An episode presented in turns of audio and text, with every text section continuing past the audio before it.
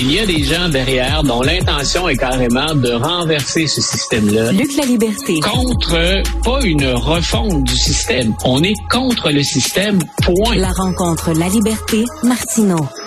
Alors, Luc, samedi, c'est le 250e anniversaire du Boston Tea Party. Je vais célébrer ça. Je vais prendre mes boîtes de thé titlées puis je vais les crisser par la fenêtre. Alors, rappelle-nous c'était quoi? Écoute, je sais pas si je suis en mesure de le faire. Je suis encore ébranlé par la possibilité de retrouver Mathieu dans le, dans le Playboy. Donc, euh, ça m'a déstabilisé. donc, euh, effectivement, je, souhaitais qu'on en parle. On est un peu à l'avance. Bien sûr, la véritable date, c'est le 16. Euh, c'est que c'est un événement à partir duquel la majorité des historiens considèrent qu'on va vers l'indépendance, c'est-à-dire vers la guerre d'indépendance, puis vers la révolution américaine. Je voulais t'en parler aussi parce que c'est un, comme c'est un des événements fondateurs, appelons ça comme ça, c'est entouré d'un grand mythe aussi. Et il y a plein de gens aujourd'hui qui se revendiquent des patriotes américains qu'on soit sur la gauche ou qu'on soit sur la droite, qu'on ait attaqué le Capitole le 6 janvier 2021, tout ce beau monde-là dit dans notre mythologie, l'idée de revendiquer, puis l'idée de se soulever quand on ne nous respecte pas, euh, ben ça, on, incarne les patriotes quand on fait hmm. ça. Et il y en a un peu pour tout le monde. Et, et ben c'est justifié ou c'est pas justifié. Mais donc on, on, a grossi un peu la portée de ce que c'était. Ce sont des colons américains. Ce sont les plus radicaux parmi les patriotes américains dans la période qui va de 1763 à 1776, il n'y a qu'une toute petite portion, une toute petite faction de la population des 13 colonies qui est prête à se séparer de l'Angleterre. Pour les autres, soit on n'en a rien à battre, soit on n'en a rien à foutre, ça ne nous rejoint pas dans le quotidien, soit encore carrément, il n'est pas question qu'on se sépare de la métropole, qu'on se sépare de la mère patrie. Nous sommes fondamentalement anglais, britanniques de naissance ou encore dans, dans notre lignée. On est à la deuxième, voire troisième génération de colons sur le territoire américain. Et ce qui se passe, c'est que les idéaux des Lumières circulent dans les révolutions mmh. et nos, plus radicaux vont dire euh, ces règles-là qu'on nous impose depuis la fin de la guerre de sept ans, hein, depuis la fin de, de l'opposition aux Français, entre autres en Amérique du Nord, on nous impose un tas de mesures, mais personne ne nous consulte pour ça. Et, et c'est vrai et pas en même temps. C'est-à-dire qu'il y a des représentants qui parlent au nom des colonies, mais euh, en Angleterre. Mais c'est vrai que les colons eux-mêmes ne sont jamais allés se prononcer en disant ben on, on, a élu un gouvernement et dans ce gouvernement-là, on accepte qu'on nous donne des taxes ou des limitations. Justement, c'est la fameuse phrase no taxation without representation. Voilà. C'était ça. Là. Voilà. Donc, et quand on dit qu'on aime le, pouvoir décentralisé aux États-Unis, qu'on aime critiquer les autorités, il y a un peu de ça déjà, la période qui précède la Révolution américaine. Et c'est là donc le, 16 décembre, l'Angleterre veut sauver une de ses compagnies déficitaires, la compagnie des Indes orientales, et depuis un certain temps déjà, donc elle bénéficie du monopole de la traite du commerce du thé dans le port de Boston. Et là, pour nos plus radicaux, c'est inacceptable. Des gens qu'on n'a pas élus, euh, des gens qui ne nous consultent pas viennent mmh. interférer avec une pratique qu'on a déjà dans les colonies, celle de, de, faire le commerce et celle de vendre du thé. Donc, on dit l'Angleterre cherche donc à nous imposer le sauvetage d'une compagnie qui est déficitaire. Et là, déguisés en Amérindiens, ils vont suivre l'appel d'un personnage qui est demeuré célèbre, Samuel Adams, et en quelques heures, ils vont jeter pour l'équivalent en dollars 2023 de 2 millions de dollars de thé à la mer. Et quand on dit pourquoi ce serait le début de, euh, de la Révolution américaine, c'est la réaction de l'Angleterre à ça, qui là va sortir de Boston et du Massachusetts pour s'étendre comme critique puis comme manifestation dans les 13 colonies. C'est là où ça devient un point tournant. Et entre autres choses, Richard, nous sommes associés à ça.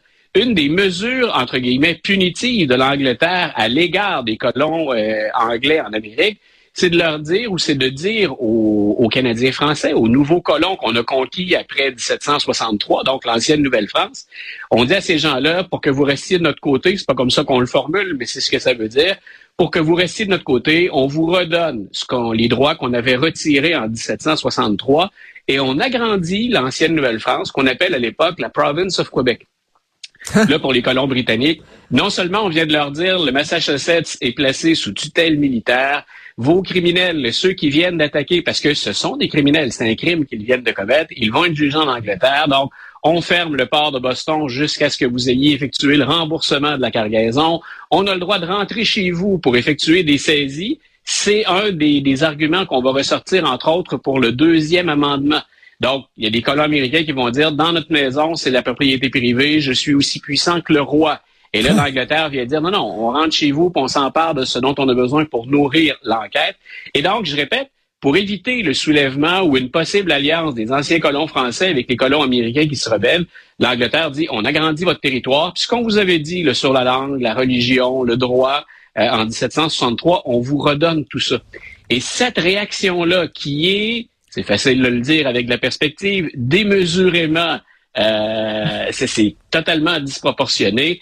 C'est ça qui fait que les colons se retrouvent après à Philadelphie et que là, ils commencent à parler ben, d'une déclaration d'indépendance. Ça va venir deux ans, deux ans et demi après les, après les événements de Boston. Et que les colons se disent, ben, nous avons le droit euh, et même le devoir d'avoir des milices armées, des milices armées pour nous protéger justement euh, des, des Anglais. Et là, ça vient justement l'amendement, les armes à feu, puis tout le truc. Là. Ça vient de là. là. Et, c'est là aussi où ça justifie tous ceux qui se rebellent aujourd'hui, incluant ceux qui sont vus par un tiers de la population américaine comme des patriotes, ceux qui ont attaqué le Capitole. Ben parce oui. que dans la déclaration d'indépendance, il y a cette fameuse grande envolée là, de Thomas Jefferson au début, tous les hommes naissent libres et égaux avec des droits inaliénables. Mais plus tard, il dit donc, le pouvoir émane du consentement des gouvernés. Et si un gouvernement vient à méconnaître ses fins, c'est-à-dire à ne pas respecter les gouvernés, c'est du devoir des gouvernés de se soulever pour remplacer le régime. Donc, on Mais- peut interpréter ça de bien des façons avec des années de recul. Et c'est là où les patriotes d'aujourd'hui, ceux en tout cas qui se considèrent comme tels après le 6 janvier 2021, ben, c'est là où ils puisent un peu leur inspiration. Il leur manque un tas de données, il leur manque un tas de nuances, mais c'est ce genre de déclaration-là auquel on s'attache quand on dit c'est notre devoir de se soulever contre les Eh autorités, contre le pouvoir établi, puis souvent contre tout ce qui vient de Washington. Mettons que le contexte historique est, est pas le même, là. Il oublie ça. Écoute, hier, tu me disais rapidement, Luc, Oui. tu me disais hier, les républicains, ils vont voter pour euh, le début de l'enquête en destitution. Ils, ils savent qu'ils n'ont pas de preuves, mais là, ils, ils, ils peuvent pas reculer. là. ils se sont, ils, se sont trop avancés. Ils sont obligés d'y aller gang haut. Alors, euh, en sachant fort bien qu'il y a rien qui va sortir de ça, là. Écoute, il y a eu une scène hallucinante hier. Cherchez sur YouTube, vous allez la trouver ou cherchez sur le web. Euh, il y a un représentant démocrate qui interroge donc un des membres qui, qui souhaitait qu'on déclenche cette enquête en destitution contre Joe Biden. Et il lui a dit une question toute simple. C'est comme le BABA en politique.